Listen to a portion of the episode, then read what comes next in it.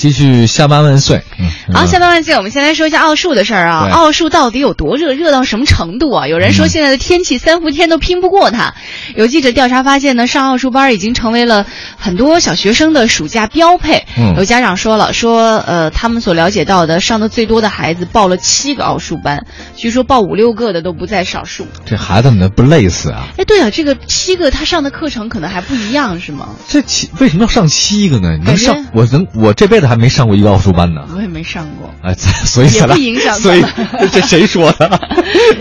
呃，哎我我特别想问问正在听节目嗯的，肯定有很多家长嘛，你的孩子有没有上过？就上完奥数班之后，孩子他的精神面貌啊，是吧？嗯他的学习状态有没有发生一些质的改变，这个是吧可？能咱们俩说肯定没有发言权。我觉得我们俩是被这数学给耽误了，如果学奥数，咱 那们就不一样了。啊 那去哪儿呢 B B C。？BBC 也用不着你加奥数。 C N N，没有这个，其实呢，培训机构呢，他说这个奥数班呢，呃，对孩子肯定是有好处的。他们说首要原因呢，是因为小孩要上小升初；第二个好的原因呢，就是提高小孩的逻辑思维和这种数学能力，提高呢这数学成绩，这是他们肯定说参加奥数班的最主要的两个好的原因。那当然了，我办奥数班儿，我说奥数不好能行吗？嗯那肯定不能这么说。干呢。对啊，嗯，这个，但是有业内人士说呢，研究奥数的人说，这奥数在升学里面的作用呢，其实是被培训机构给夸大了。对啊，助推的现在的奥运热，这个不是奥运热，奥奥奥数热啊，嗯嗯这个实际上是不太可取的。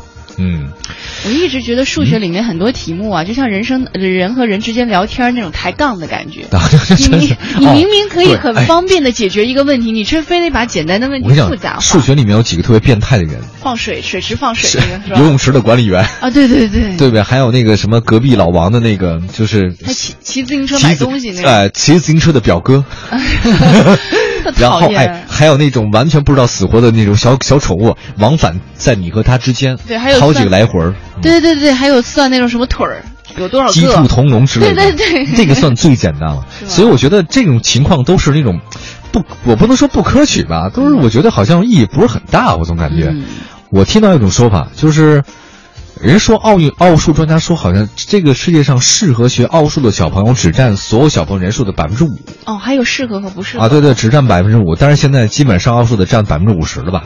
嗯所以说有大批的孩子是根本不适合上奥数的，但是结被却被家长在暑假送到奥数班去了。这好像也是跟那个弹琴一样，就是很多孩子其实他嗯。在弹练钢琴之前，他的乐感什么东西，其实都已经你都不需要再去浪费时间在这个上面。嗯但是很多家长都抱着说，我要提高孩子的艺术修养，我不指望他成名成家嗯啊哼，然后去去练，但是这孩子很痛苦。但对，你知道吗？这个什么叫逆反心理哈、嗯我记得我就是大概学不明白的时候，我就会有烦，我不想学了。嗯像英语，嗯英语我就是特别痛苦，我自己考了四次，嗯，所以我到最后我每次都背 A，我 A 背的特别好， 到背到 C 就崩溃。然后嗯我基本上就是到最后我我不是说那种想学了，我只是说好烦。嗯我觉得小孩儿也是，他本身不太适合这种逻辑思维、数学思维嗯的，他感性思维很好。那你非让他学这玩意儿，上这奥数班的话，到最后他会对整个的数学和数字都产生特别强烈的逆反心理。看见就肌肉疼。嗯， 对，他假设他有肌肉的话，天天学奥数应该没肌肉了，是 吧？对而且心疼心疼我们的孩子吧嗯对，对因为我们俩呢是因为从来没有学过奥数的人在批评这事儿啊。当然了，这个如果您学奥数的话呢，也也可以跟我们说说学奥数的这个好处是什么。哎，之对啊前微信平台上有很多学过奥数的听众，从小学奥数，嗯长大做我们听 众，特别好。 好开心啊！这种感觉倍儿爽，就这个 feel 倍儿爽。